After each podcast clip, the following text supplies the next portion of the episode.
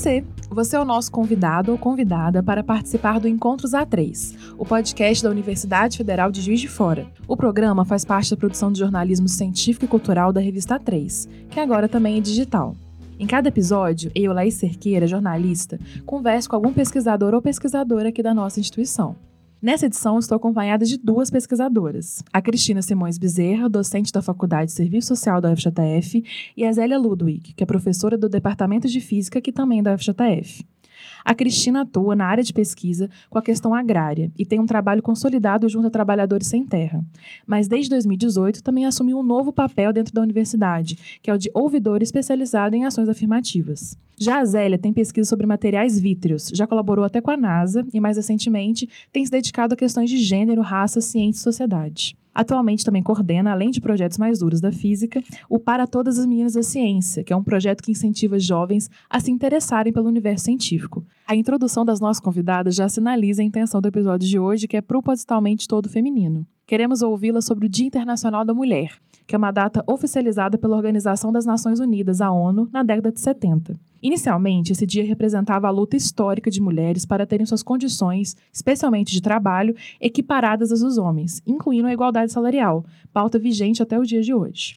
Atualmente, a data também simboliza a luta feminina em outros campos além do profissional, abarcando questões como o machismo, o racismo e a violência. Bem-vindas, então, professores, aqui ao nosso encontro. Obrigada. Obrigada. Então, professores, eu queria começar perguntando para vocês é, como, quando, por que vocês se envolveram com questões de gênero? Bom, primeiro eu queria dar um olá para vocês, né, que estão nos ouvindo. Agradecer aqui o convite, a presença, né? É muito bom estar com vocês aqui, compartilhando isso. Aí eu comecei quando eu senti que eu estava sozinha. Né? Então você dá uma olhada para o lado e você se pergunta onde é que estão as outras mulheres, né?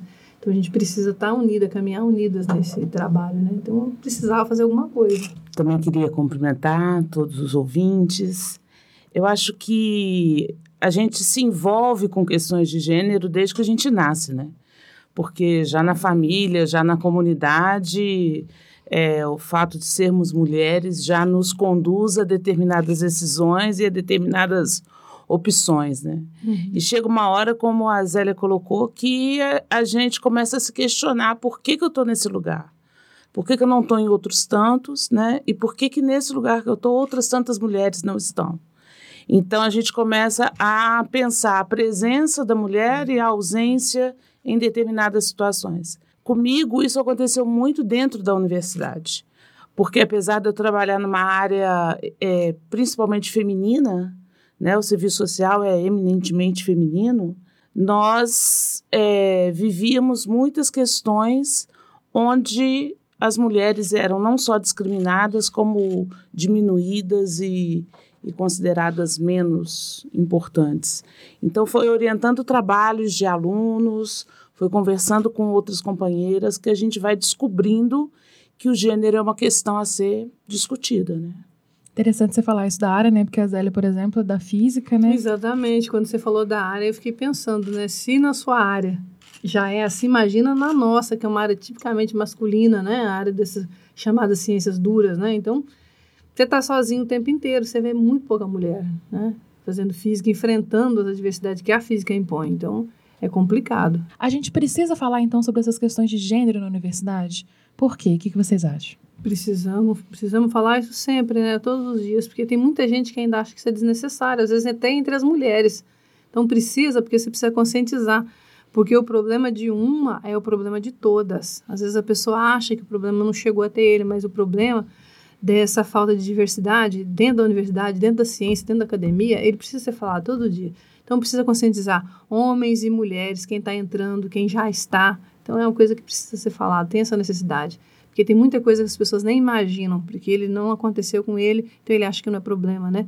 não é de todas nós, é um problema que acontece todo dia, que está mais perto do que você imagina. Se você não experimentou uma situação de assédio, de preconceito ou discriminação ainda, é porque não chegou o dia, mas que provavelmente você vai enfrentar alguma coisa parecida, você vai, de diferentes formas. Então é preciso falar, porque é preciso conversar sobre isso, é preciso que se tenha conhecimento sobre isso, para que a gente crie mecanismos e ações para combater esse tipo de coisa. Porque se não é falado, não é um problema. Agora, a partir do momento que você fala, discute e sabe que tem esse problema, você vai tomar ações para melhorar isso daí. Então, isso precisa ser feito. É, eu acho que também é importante que essas questões sejam tratadas nas universidades, porque as universidades estão mudando. Né? O número de mulheres na universidade hoje é muito maior, a diversidade dessas mulheres no que se refere à cor, à orientação sexual, às áreas de envolvimento em que elas estão. Então, quer dizer, a mulher hoje se faz presente como um sujeito dentro da universidade. Só que esse sujeito ainda é invisibilizado uhum. e ainda é silenciado. Né? Várias questões que a gente diz, isso é uma questão das mulheres, as mulheres precisam discutir, as mulheres precisam se auto-organizar para combater o assédio, se auto-organizar para combater o machismo. Muitas vezes, quando a gente fala isso, as pessoas falam, ah, mas na universidade não existe isso. E é claro que existe, né? Uhum. A universidade não está tá numa, numa redoma de vidro, né? Então, vários problemas que a gente enxerga na sociedade, às vezes são até maiores dentro da universidade, Exatamente. porque o espaço é mais condensado e porque você imagina que o nível de consciência das pessoas que estão aqui não reproduzem determinados preconceitos, mas reproduzem. E nós, mulheres, sentimos isso diretamente. Então, acho que a gente precisa discutir sim, precisa falar e precisa dar voz é, é, das mulheres discutindo isso. Eu, isso que a Zélia falou, por exemplo, ah, se você não sofreu até hoje uma situação dessa, talvez um dia vai chegar. E até uma conversa que a gente estava tendo aqui, o Cristino Dornella, que estava aqui fotografando. Inclusive, ouvindo, se você ouviu um tique aí durante a, a gravação, e porque o Dornella estava aqui tirando foto, nosso fotógrafo. É, antes a gente estava conversando até sobre como quem está atualmente na universidade, quem entrou recentemente, pode não perceber os avanços que aconteceram até uhum. o dia de hoje. Então, por exemplo, eu não sei se foi com você, Zélia, que eu lembro de uma questão dos banheiros femininos na física. Foi você que mencionou esse caso? O banheiro feminino é fora e o masculino é dentro, né? É, que... é uma questão antiga já lá, né? Pois é. Ele foi construído assim, porque na época que foi construído não tinha, né? E voltando à conversa que você falou, por que, que é importante essa fala? Para que quando isso acontecer com uma mulher, com uma menina, ela esteja preparada para buscar ajuda. Ela tem esse conhecimento. Agora, se não é falado, ela vai se sentir sozinha. E ela precisa não se sentir sozinha, ela precisa saber que já existem pessoas trabalhando, fazendo isso, né, Cristina? Que eles uhum. tenham essa, né, esse conhecimento. É muito importante para ela saber o que fazer, como agir. Isso, a Cristina, inclusive, né, trabalha na ouvidoria especializada. Isso, isso. É, na ouvidoria, a maioria dos casos que a gente atende são de mulheres violadas nos seus direitos dentro da universidade assediadas, violadas no seu direito de uhum. exposição, no seu direito de fala, no seu direito de, de pertencimento, né? Uhum. Então, assim, é, o, é um público vulnerável a diversos tipos de preconceito e a gente precisa estar atento a isso, porque não é esse o tipo de sociedade que a gente quer reproduzir. Né? Eu acho que falar dessas questões é importante também porque a gente quer um outro tipo de universidade e um outro tipo de sociedade. Com certeza. E aí, de acordo com as experiências, os projetos, os trabalhos que vocês desenvolvem, qual que é o maior desafio que a geração atual de mulheres está enfrentando, especificamente aqui no âmbito da universidade, seja científico ou acadêmico? Olha, o maior eu não diria, mas eu diria que ela encontra vários desafios, né? Um dos desafios ela é ser ouvida. Isso precisa, porque muito se fala, mas onde a gente precisa ver as ações que estão sendo tomadas para que essa fala dela seja resolvido, para que esses problemas dela sejam resolvidos. Então, é preciso que eh, tenha uma articulação para que essas ações sejam tomadas, para que ela não fique sozinha, para que ela não se sinta culpada. Um desafio para que ações, eu sempre falo, eu falava muito sobre os problemas. Os problemas a gente já sabe, a gente já conhece, e quem não conhece precisa conhecer. Então, a gente precisa tomar ações efetivas para poder resolver isso. Não só dentro da universidade, mas fora dela também quando você monta um comitê de avaliação, um comitê científico, a gente pergunta onde é que estão as mulheres. Quando você vai organizar um evento, às vezes, muitas vezes o evento é organizado por, por mulheres e outras mulheres são negligenciadas. Então a gente precisa ter uma união do movimento. As mulheres precisam trabalhar unidas para elas sentir mais forte. E os homens têm que ter consciência disso, eles têm que dar esse apoio. Entendeu? É uma coisa que eles têm que estar dentro também e têm que ter consciência disso. A gente precisa falar para os homens também os homens jovens, porque você perguntou para as pessoas jovens, eles têm que ter essa consciência que eles precisam fazer alguma coisa, eles não podem repetir a mesma coisa que os antepassados eles faziam. Às vezes você vê um rapaz um jovem novo fazendo a mesma coisa que o professor dele fazia. Então, é, essa é a parte tocante. Está na hora de mudar. Está na hora de fazer diferente. E o que é preciso fazer? Abrir oportunidade, espaço de fala, compartilhar, saber que as mulheres estão ali para acrescentar, não para antagonizar, não para dividir. Então, isso tem que estar tá claro na cabeça dos homens também e de muitas mulheres. Sim, eu concordo. Eu acho que existem diferentes desafios de diferentes graus, né? Acho que nós temos desafios básicos ainda dentro da, da área da ciência, dentro das universidades, que é, por exemplo, entender como que as mulheres mães têm direito ao, ao acesso à educação, né? Com, com a pergunta que as mães mais ouvem, né? Com quem você deixou seus filhos para poder estudar? Como se estudar fosse uma coisa além da, das possibilidades dela. Né? Então, assim, acho que a gente tem desafios ainda muito básicos o desafio da moradia, o desafio do, do assédio moral, do assédio sexual. Então, assim, desafios que já eram para ter sido superados numa sociedade do século XXI, né? Agora, eu acho que também se colocam novos desafios. E a universidade às vezes não sabe enfrentar esse novo. Como a gente estava falando, o papel da mulher, a importância da mulher na ciência, por exemplo, em diferentes áreas de diferentes ciências. Como que a vivência da, da mulher, né, do feminino, em determinadas áreas é diferente. Uma vez eu conversando com a Zélia e ela me falou uma uhum. coisa e que acho que nem ela sabe o quanto isso me tocou, assim, porque ela falou: eu falei, eu nunca me interessei pelas áreas de, de exatas, de uhum. biológicas, eu só me interessei pela área de humanas, né? E aí ela falou, você não foi acostumada a se interessar por outras áreas, né? O seu lugar como mulher era as áreas mais sensíveis aí, não né? Não te mostraram, né, outras Isso, não te mostraram que você poderia ser uma cientista, né? Então, essas questões hoje, as, as crianças, as meninas né, as, as jovens, elas já trazem isso, elas querem fazer outras uhum. experiências, fazer física, fazer engenharia, fazer. E a, a, a, universidade ainda não encara isso como um processo normal. Né? Então, acho que isso é um novo desafio que a gente precisa. Certeza. Isso me lembra enfrentar. até um projeto nossa extensão. A Zélia foi uma das primeiras a participar que é a ciência que fazemos, que a gente leva pesquisadores nas escolas. E uhum. aí, não é não, não só para falar apenas da ciência, né, em si, o que, que eles fazem, mas também da trajetória deles. Isso, o que te levou a ser cientista, o que te motivou, porque algum ponto lá da sua carreira, alguma coisa que te aconteceu, te fez olhar para aquilo e falar: olha, isso é bacana, isso é para mim, né? Hoje eu comecei minha aula de física para ciências biológicas e eu perguntei: por que, que você está aqui? O que te levou a fazer isso? E todo mundo falou que se identificou com o curso e tal. Falei, e qual é a sua proposta? O que você pensa em fazer com esse curso para a humanidade? Olha, não tinha pensado nisso. O que você pode fazer diferente para a comunidade, para o seu entorno, para o outro semelhante? Então é hora de separar um pouquinho e é. pensar, né? Isso é uma coisa importante que você pode fazer para incentivar o outro a gostar disso. É o dar a mão mesmo, entendeu? Porque o pessoal gosta muito de falar que ninguém solta a mão de ninguém. Eu pergunto, que hora que a mão foi dada uma para outra?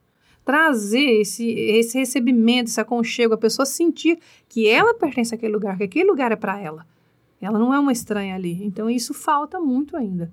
Professoras, e aí quais situações ou suposições que são diretamente ligadas ao fato de que vocês são mulheres, né, mais afetaram negativamente ao longo da carreira de vocês? Então, assim, é bom também explicar para você que está ouvindo a gente que tanto a Cristina quanto a Zélia também são mulheres negras, né? Ou seja, além da questão do machismo, o racismo também é uma questão que atinge vocês diretamente. Então, por favor, podem também ficar à vontade, né, para falar sobre isso como eu falei anteriormente, a área onde eu trabalho é uma área feminina. Mas a gente sempre ouvia duas coisas que no serviço social é, nos inquietavam muito, né? Primeiro que a gente ouvia assim, o serviço social é uma área de mulheres dominada pelos homens.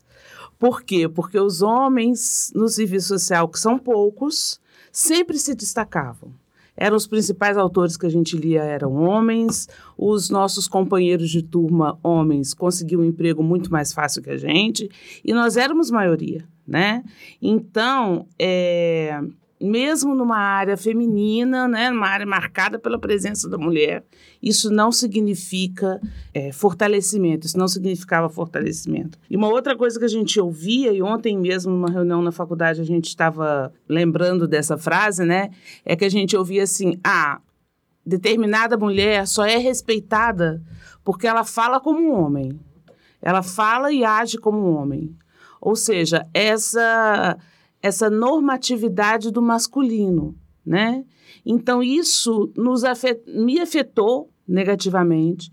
Eu sou até hoje muito tímida para falar. Eu tenho dificuldades, às vezes, de, de expor minhas ideias por medo de que eu seja né, criticada e não saiba reagir à crítica. Isso ainda me, me afeta. E no caso das mulheres negras, eu acho que isso só ganha uma nova determinação, que é a questão do racismo.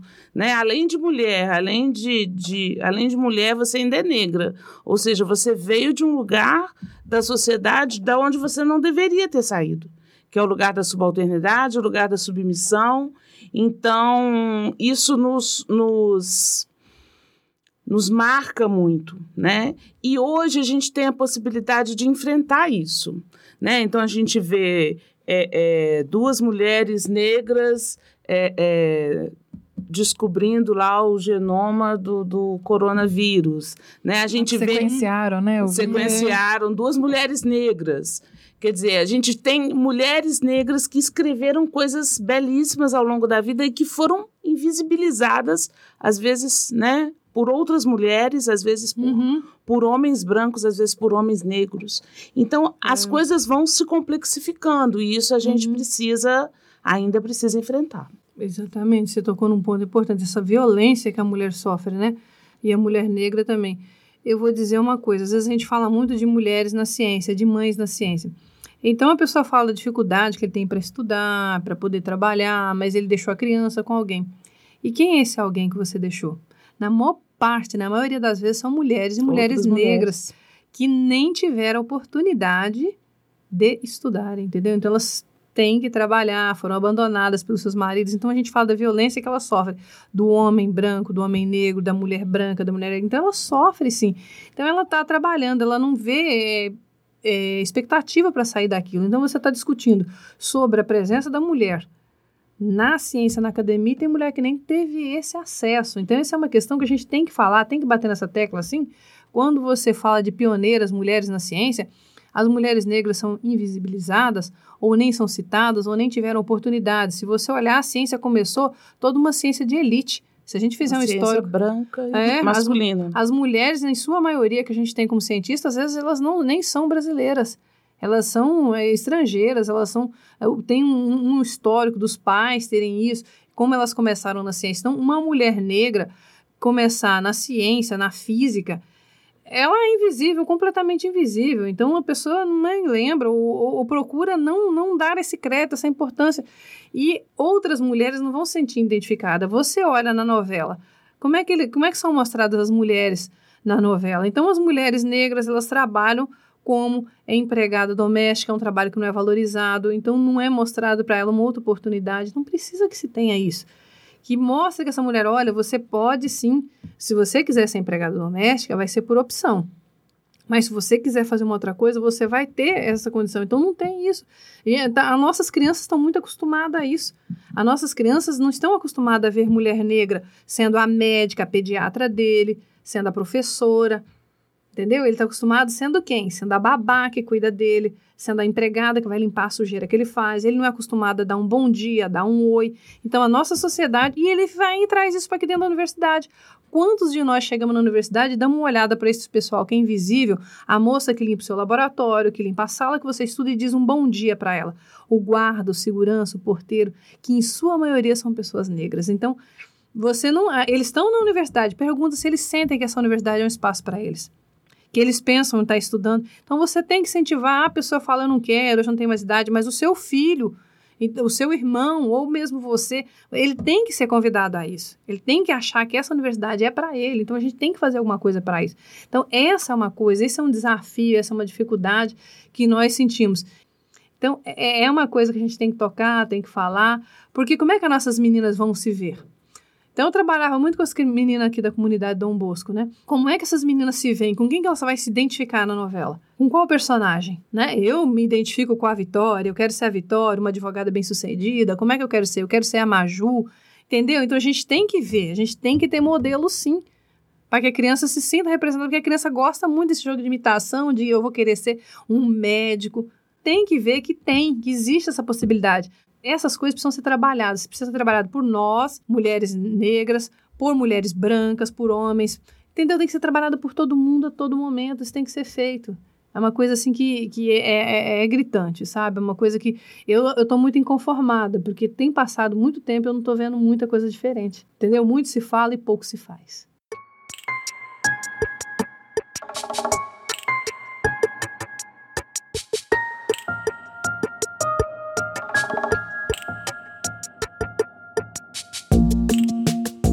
Construir esse ambiente né, que vai encorajar meninas, é, incentivá-las a seguir tanto na carreira acadêmica, na, na, carreira científica, como que a gente pode construir esse tipo de ambiente? Acho que a construção desse ambiente encorajador, né, é, ele é anterior à universidade né?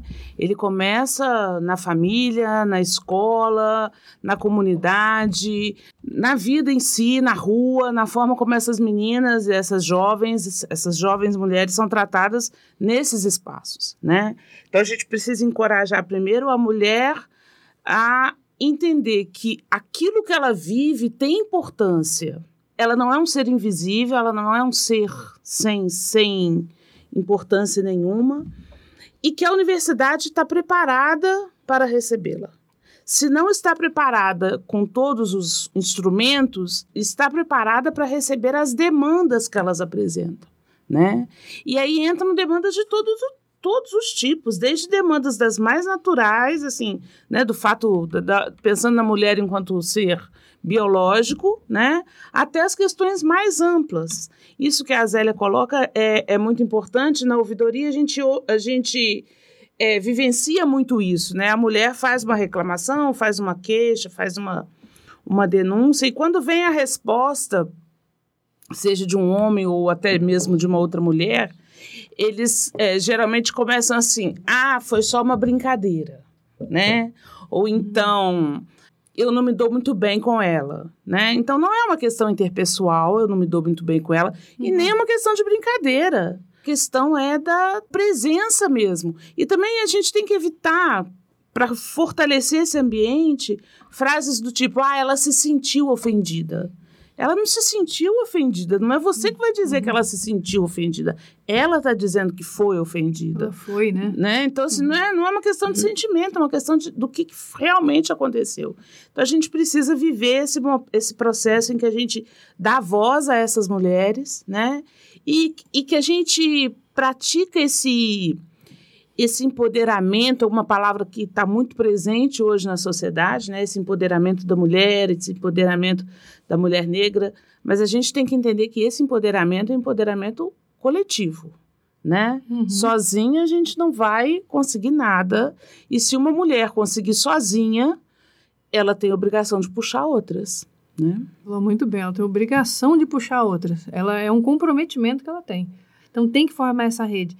E uma coisa que é importante, você falou muito bem no começo, fora, isso começa bem antes e fora da universidade. A oportunidade. Quantas pessoas que precisariam estar ouvindo a nossa fala vão ter acesso a ela? Entendeu? Então isso tem que ser muito divulgado, tem que ser muito falado, as pessoas têm que tomar essa, essa consciência e tem que dar condições. Porque para você fazer ciência, a ciência é cara, você precisa de livros, você precisa de instrumentos. E quem é que está disposto a ir até uma comunidade e levar esse conhecimento. Uma vez uma moça respondeu, você, Zélia. Eu falei, não. Por que não eu, não você, não todos? Você entendeu? Então, não é uma função da Zélia, uma função da, da não é uma função de uma pessoa específica, é uma função geral. Todos nós podemos fazer isso. É muito bom você ficar na zona de conforto aqui no centro de ciências fazendo ciência. Às vezes eu falo, os colegas querem vir até aqui. Aí eu falo, ô, oh, vamos lá na comunidade? Ah, não dá. Eu quero ir só até o centro. Ah, na comunidade eles sempre arrumam uma desculpa para não ir. Aqui já existe o centro, o centro está aberto para receber todo mundo, só que nem todo mundo pode vir até aqui. Então, se você tem condições de levar essa ciência até essas pessoas, não só ciência, não, ultimamente estou levando ciência, arte, música, tudo de modo geral, e também chegando lá, você saber que você tem um espaço, um espaço de escuta, você precisa ouvir o que eles têm para falar, porque eles têm muito conhecimento. Sim. Né? Eu vejo pela minha mãe, assim, ela me passa muito conhecimento, assim, da ancestralidade dela, então você precisa saber ouvir isso. Então a pessoa precisa ir lá ter noção. Né? Os estudantes vão, os estudantes são corajosos. Você chama os estudantes da engenharia para ir, eles vão. Você chama o estudante da física, dificilmente ele vai. Eu não sei as outras áreas. Então, aluno do direito precisava ir, aluno da, da medicina precisa ir nas comunidades, precisa ir nos presídios, chegar para as mulheres, dar uma orientação para as mulheres, que nem o Drauzio Varela faz. Chegar lá, olha, você precisa disso. Porque tem muita mulher, ando lendo, vendo muita coisa. As mulheres às vezes não têm acesso nem ao absorvente que é uma coisa que te parece básico. Você vai falar de um celular, você vai falar de um podcast, vai falar de uma ciência se ele não tem acesso a uma coisa básica de higiene, uma, uma coisa, como é que ele vai ter acesso a outras coisas? Então precisa que alguém. A, a, a, gente precisa começar a fazer isso. Olha, vamos juntos, precisa ir até lá, vamos fazer alguma coisa, vamos ensinar esse pessoal. Eu tenho aprendido, eu falei, eu tenho aprendido até costurar, para colocar matemática na costura. Por quê? Ele não precisa ser um cientista, mas se ele souber muito bem de matemática, ele vai costurar muito bem, ele vai fazer muita coisa bacana, isso vai garantir o sustento. Aí você vai olhar o preço que está uma máquina de costura. Ela tá caríssima. Então, tem empresário que tem condições de fornecer esse material, sobra retalho de uma empresa. Vamos, vamos capacitar esse pessoal. Vamos ensinar eles alguma coisa que, que a pessoa goste, que te, te, te devolva a sua dignidade enquanto pessoa. Porque eles não querem ganhar, eles querem conquistar. Então, a gente precisa estar mobilizado médico, engenheiro, advogado, para dar uma assistência jurídica, dentista, Pra, sabe, coisas assim que precisa todo mundo, pessoal da biologia, para falar de alguma coisa ambiental. Eu ouvi numa reportagem falando que o povo estava jogando lixo no ambiente. Mas alguém vai lá, dá um curso, é montado lá dentro alguma estação de reciclagem para poder catar aquele material. Aí reclama que o pessoal jogou a garrafa no meio da rua. Alguém falou para ele: olha, se você jogava em entupir, vamos recolher essa garrafa. Os mercados nossos têm essa prática. Então, é uma coisa que tem que aumentar para que a gente possa dar oportunidade para essas mulheres. Não só mulheres, a gente fala muito de mulher, mas quando a gente vai para as comunidades pobres, carentes, a gente tem que pensar nos meninos também. Porque esses meninos nem estão chegando na universidade. A violência, a criminalidade está matando eles bem antes. Então a gente não está vendo, a gente não está sentindo cadê os nossos meninos. Então precisa conversar com eles também, porque eles precisam respeitar essas mulheres lá dentro da comunidade, precisam tratá-las bem, precisam saber que elas não podem ser abandonadas, porque se eles casam com essas meninas, engravidam, abandonam elas, deixam elas sozinhas, elas vão ter que cuidar dessas, dessas crianças sozinhas, porque filho sempre fica com mãe. Então, falando na presença da mulher. Então, tem que ter o respeito lá também. Ele tem que saber que tem que respeitar aquela mulher lá. Ele tem que respeitar a mulher aqui dentro da universidade, onde ele vem trabalhar, todas elas. Então, essa, esse trabalho, e precisa de muita gente, não é, sabe? É uma coisa que passa, é na ouvidoria, é na física. Tem que ter, a pessoa tem que ter a disposição de fazer essas coisas, não só uma é muito pouco, você está sozinha ali, você precisa de mais gente, né? Você precisa de mais uhum. pessoas que, que te ajudem a fazer isso. Então, assim, o pessoal do jornalismo que tem oportunidade de falar, para hum, falar em vários horários, que tem acesso às emissoras de televisão, então as emissoras mudar um pouquinho como ela tem feito essa programação. Vamos mudar, como é que a gente vai construir as novelas, os comerciais, como é que a gente vai mostrar essa mulher, essa mulher negra? E a gente está falando né, de vários segmentos, digamos assim, porque na, na realidade a gente não está separada, né? A gente, nós estamos tratadas de forma separada, dependendo. Uhum. Por exemplo, falamos a questão do racismo, né? Além do machismo. Tem várias outras questões, por exemplo, de mulheres trans também, né? Dentro da mulheres lésbicas, mulheres trans. Exatamente. Então, assim, a vontade de fazer um programa, né? Com, com quisera eu a gente dar, conseguir dar esse espaço para todo mundo, mas eu fico feliz de ter essa representatividade aqui, a gente poder falar disso. E é isso que vocês estão falando também, de que é uma luta de todos, né? De então, todos, assim, de todos, sim. A gente não a gente tem que abrangê-la, deixá-la abrangente, né, para que uhum. porque isso é uma causa de todos, vai beneficiar a todos. Então essa construção, né, desse uhum. ambiente. E aí a gente com certeza também vai ter esses ouvintes homens, né, que também querem saber como que a gente pode, como que eles podem, no caso, ajudar a construir essa sociedade que contempla a igualdade de direitos, né, tanto para mulheres quanto para homens. E quais são exemplos de como eles podem participar, de como eles podem ajudar? É interessante essa pergunta, né? Uhum. É, senhores homens, vocês sabem como contribuir, né? Vocês sabem como uma sociedade pode ser construída a partir dos princípios da equidade, da igualdade, da justiça, do respeito. Vocês sabem disso porque vocês se tratam entre si a partir desses princípios, né? Então vocês também sabem como uma mulher precisa ser tratada né, nessa condição de respeito, de equidade, de justiça e etc. Né? Uhum. É, eu costumo dizer que as mães de, de jovens mulheres têm muita responsabilidade no mundo de hoje, porque precisam criar mulheres fortes para viver o que vai viver. Porque a mulher é sempre quem sofre mais a pobreza, a miséria, a falta de emprego, né? Uhum. Nesse, nesse contexto. Mas as mães dos jovens homens também têm muita responsabilidade, porque tem que criar homens para uma sociedade onde as mulheres não serão as mulheres submissas, não serão as mulheres inseguras, não serão as mulheres silenciadas que hoje nós ainda encontramos. Nós estamos trabalhando para que isso seja diferente. Né? Então, a gente tem vários exemplos né, da, da, da forma como isso potencializa. Né? É, os homens que interrompem a fala das mulheres, né? os homens que tomam para si as ideias que as mulheres apresentam, os homens que é, é, tentam explicar para a gente coisas que a gente sabe, porque nós somos capacitadas para isso, né? É... Então, que nem pensa, sabendo que você é capacitado no assunto, nem pensa em pedir, né? Sua... Sim, sim, mas geralmente o que acontece é uhum. isso, assim, né?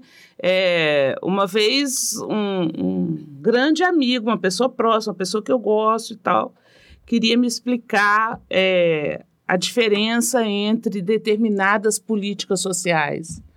E eu, eu tive que terminar a conversa dizendo: eu sou assistente social, uhum. eu sei disso, né? Uhum. Mas eles partem do princípio de que a gente não sabe, né? de que a gente te, é, é, é silenciado nesse sentido, né?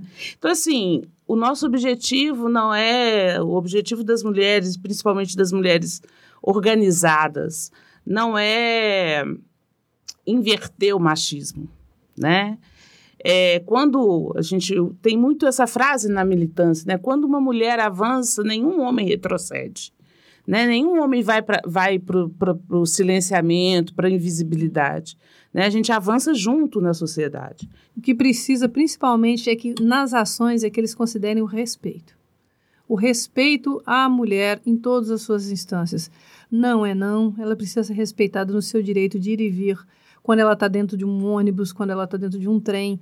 Então, ela tem que ser respeitada ali, enquanto mulher, enquanto pessoa, quando ela está no trabalho. Então, quando ninguém está vendo, esse respeito, esse tratamento que você dá para essa mulher, que tratamento que você está dando. Porque tem muita gente que é muito bom dentro de casa, trata muito bem a esposa, trata muito bem a filha, nossa, mas chega, em, chega num lugar público ou com outra pessoa, ele não trata bem a mulher, não trata bem a aluna, não trata bem a paciente, entendeu? Não trata bem a vizinha. Então é essa minha fala. Precisa, primeiro de tudo, ter respeito. Pense que aquela mulher é um ser humano. Ela poderia ser sua filha, sua mãe, sua irmã. Poderia ser você. Se coloque no lugar dessa mulher. Se ela tem condições de estar, tá, sabe? É, não adianta, é, a gente pode ser forte, né? Mas pense se você estivesse no lugar dessa pessoa. Sabe? Sofrendo, passando por essas privações, por essas. Então, o respeito é muito importante a oportunidade, a participação. Então, às vezes a gente se engaja, você falou muito bem, às vezes eles te explicam, se o projeto é muito bom, passa a ser deles.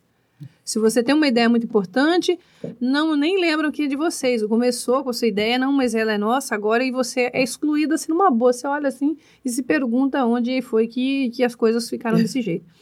Tem muito isso de explicar, de achar, às vezes você está com um problema no computador, você chega algum homem e. Você fez isso. A primeira coisa que eu fiz foi isso. Você sabe que tem que fazer isso, então não precisa. Então não menospreza o nosso conhecimento. Não rebaixa o nosso conhecimento. Parte do pressuposto que a gente sabe isso daí, que a gente tem capacidade para entender. É, outra coisa, dá oportunidade. Às vezes eles não dão oportunidade para a mulher falar, para a mulher participar, para a mulher estar tá ali. Isso começa pequena, né? Então você vai ter alguma coisa, vá. E não é só homem, não, mulher também. Às vezes não dá oportunidade para outra. A gente sente muito isso é, é, o conjunto da obra, são todas essas coisas que vão fazendo para estar tá diminuindo a presença da mulher. Então a mulher está ali, ela, ela tem que ser notada. Eu vejo, gente, acontece muitas coisas. Entra eu e entra meu marido. O segurança me pergunta onde eu vou e não pergunta para ele onde ele vai. Você entendeu? É, é, é coisas assim. Já me aconteceu isso, já aconteceu isso no nosso colégio de aplicação aí no João 23. Eu entrei, ele perguntou, eu assinei o papel, fiz N coisas. Meu marido entrou de carro, ele abriu o portão, sim senhor, não senhor, pode entrar. Pera lá, por que isso? Já porque eu sou mulher, já porque eu sou mulher. Então, assim, não sou vítima. Eu só quero justiça. Eu só quero que a coisa seja assim. Essas coisas têm que ser consideradas. Você entrar num lugar, a gente tem que ser respeitada.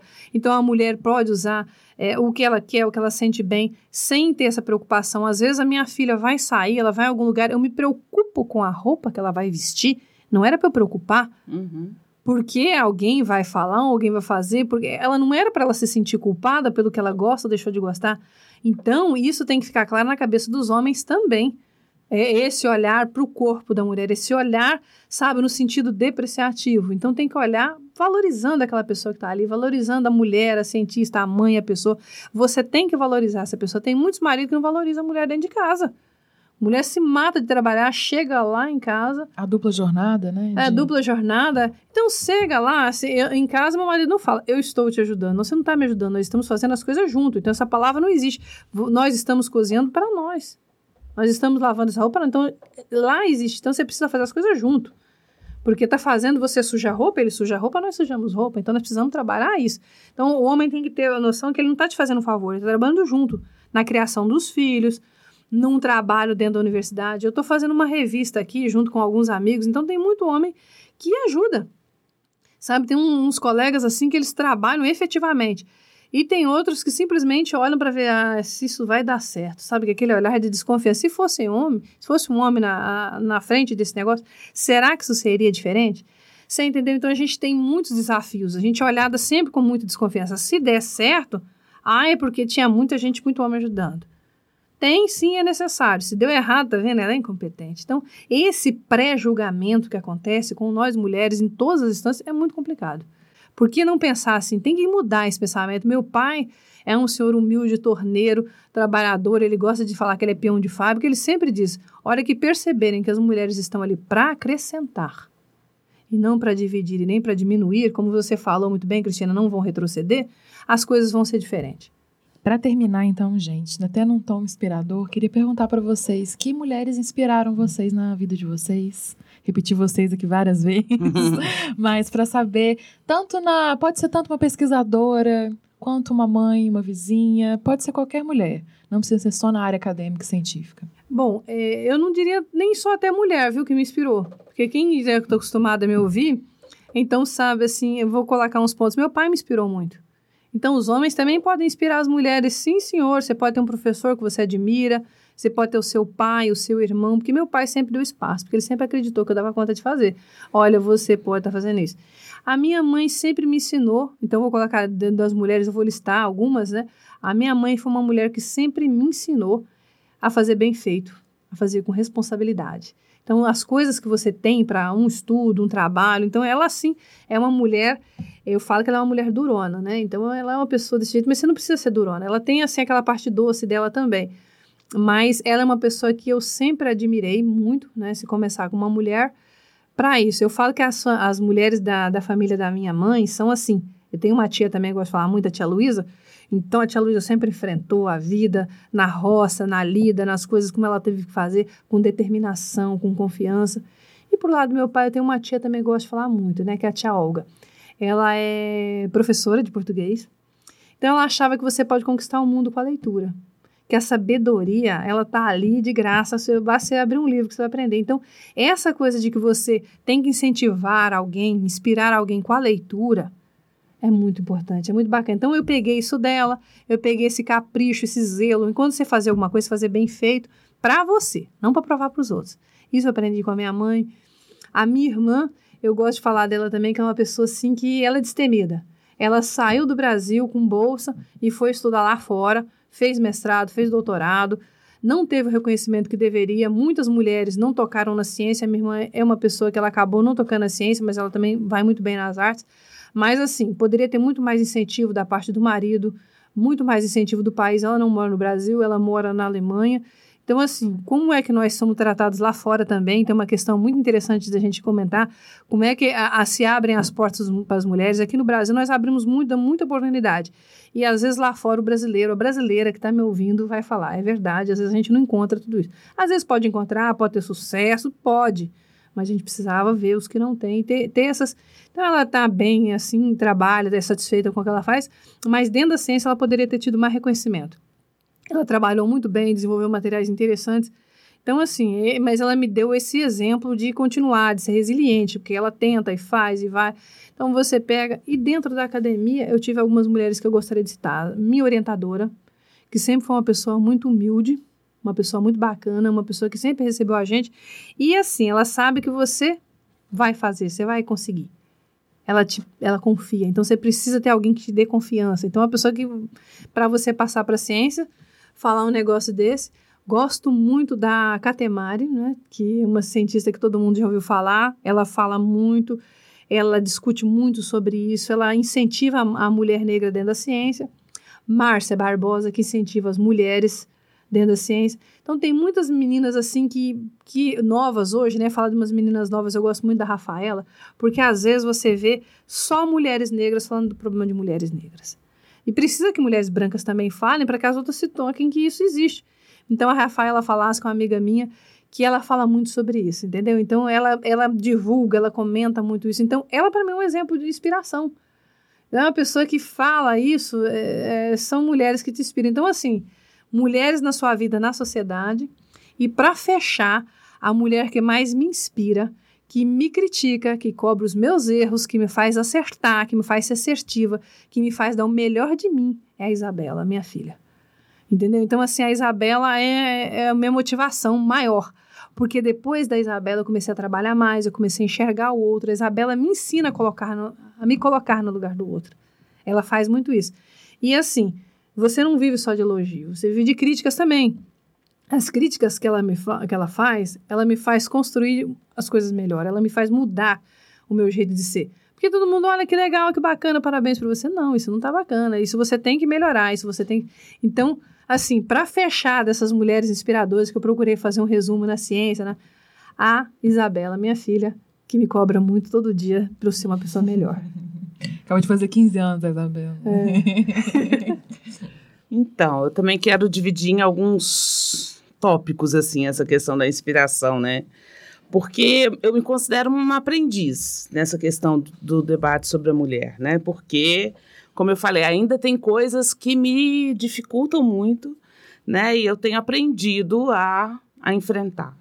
Eu acho que minha mãe foi uma mulher que me inspirou muito, porque minha mãe me ensinou duas coisas que eu acho que hoje são fundamentais para mim e que eu tento reproduzir isso um pouco, que é o autocuidado, né? Você saber que você tem que se cuidar, que você é uma pessoa importante, que você faz falta, que você e a autossegurança, né? Então assim, cuidado com o que você acha que não é bom para você. Né? E minha mãe me, me, me, inspirou isso num nível muito intuitivo, porque minha mãe tinha, um, tem, né? É, um grau de escolaridade muito baixo, né? E ainda hoje, aos 88 anos, com Alzheimer, ela me ensina a cada dia né, uma série de coisas. Acho que do ponto de vista profissional, como eu falei, né, é, no serviço social, são várias mulheres que fizeram do serviço social uma profissão e que fizeram do serviço social uma profissão que deixou de ser uma profissão assistencialista e passou a ser uma profissão de luta, de luta por direitos, de conquistas, né, de defesa de bandeiras inegociáveis na sociedade. Então tem vários nomes assim, eu não quero citar muitos nomes para não esquecer ninguém. Tem vários nomes assim na história da profissão que demonstram que a gente caminhou é, muito, né? E dentro do serviço social também, eu tenho pessoas que, que é, são minhas contemporâneas e que também me inspiram. Professoras que foram minhas professoras, companheiras de trabalho que estão na luta, estão enfrentando, estão nos sindicatos, estão nos partidos políticos, tentando colocar essa questão, né? é, de uma nova sociedade onde não seja preciso, por exemplo, um Dia Internacional da Mulher, porque o nível de igualdade vai ser tão grande que a gente não vai precisar dividir dias de ninguém, né? É, então, colegas de trabalho, alunos, é, outras professoras, mas o, eu acho que o que mais me inspira hoje são as jovens mulheres. Né? Eu tenho visto é, eu convivo muito com movimentos da juventude, com movimentos sociais, e essas novas mulheres vêm com uma disposição para vencer uma série de coisas, vêm com uma disposição para derrubar uma série de, de, de preconceitos, de, de fragilidades. Então, essas jovens mulheres me inspiram muito, né?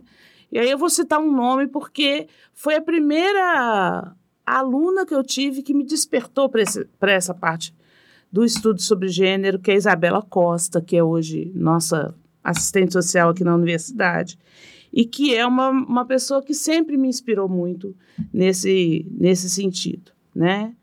E também não posso deixar a Zélia falar sozinha sobre as filhas, né?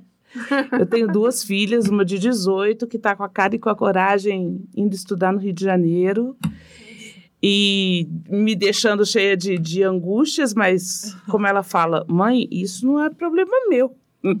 né? Aí o problema começa a ser seu. E a Beatriz, que é minha pequena de 12 anos, que eu falo que veio ao mundo para dizer que a vida não é uma linha reta, né? Então as filhas desafiam muito a gente, né? Uhum. Fazem a gente tomar uma coragem que a gente não tinha antes e fazem a gente caminhar. Então, assim, são muitas mulheres, muitas pesquisadoras, que eu acho que a gente ainda não conseguiu fazer justiça a todas elas. Gente, muito obrigada. Adorei esse programa com vocês. Eu queria finalizar, além de finalizar o programa, também pedir para vocês. É, um, quem quiser entrar em contato, o e-mail institucional de vocês, enfim, onde encontrá-las, se vocês só puderem deixar esses, esses contatos assim públicos para quem quiser, seja para falar de ciência, seja para falar de outros assuntos. Bom, o e-mail institucional, né, está na nossa página lá do, do Departamento de Física, você pode encontrar.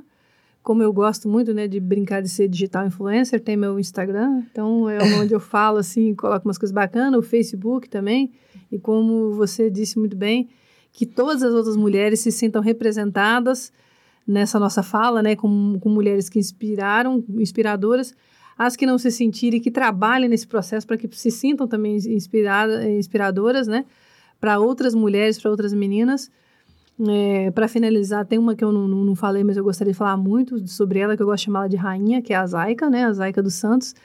E ela, assim, é uma menina jovem, que também, como as outras meninas, essas meninas que eu falei são meninas jovens que inspiram muita gente. Acho que a juventude, ela tem coragem, essa, esse vigor, essa força aí que eles têm, né? Então, os jovens nos inspiram, as nossas antepassadas nos ensinam, né? E as nossas contemporâneas precisam estar juntas com a gente, precisam dar as mãos para a gente, porque estou sentindo falta disso. Sim, também quero falar, né? A gente está nas redes sociais, eu tenho Instagram, tem Facebook, é só chamar por lá que a gente conversa. Mas eu queria deixar o e-mail da ouvidoria especializada, porque é um canal não só para falar comigo, aliás, menos importante falar comigo ali, mas para falar com a instituição, né? Para dizer para a instituição uhum. dos problemas que nós estamos passando e a instituição se responsabilizar junto com a gente. Então é ouvidoria especializada, tudo junto, ouvidoria especializada ponto diaf, D-I aaf.ufjf.edu.br. Vou deixar aqui no post também. Isso, isso. Porque por lá a gente né, faz contato com a instituição e, e responsabiliza a instituição por essas, por todas essas questões. Mais uma vez, muito obrigada às nossas convidadas pela disponibilidade e participação. E obrigada também a você que ouviu a gente para acompanhar esse encontro. O Encontros A3 sempre vai contar com pesquisadores da UFJF para conversar sobre temas de interesse público. Lembrando que esse é também um papel da universidade, democratizar o acesso à ciência e ao conhecimento que são produzidos aqui. Então a gente gosta de reforçar que é uma alegria para a gente ter você acompanhando esse programa e fazendo parte dessa transmissão de conteúdo.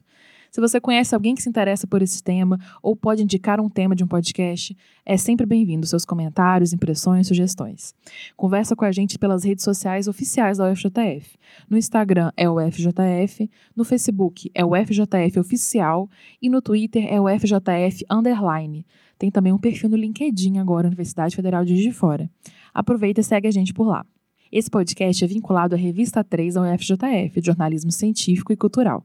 Você pode acessar todo o nosso conteúdo, que vai além do texto, no site revista3.fjf.br. Lembrando que o 3 é numeral, então é revista A, o número 3.fjf.br. Lá você também conhece outras iniciativas de divulgação científica aqui na universidade. Por hoje, fechamos por aqui. Um abraço e até breve.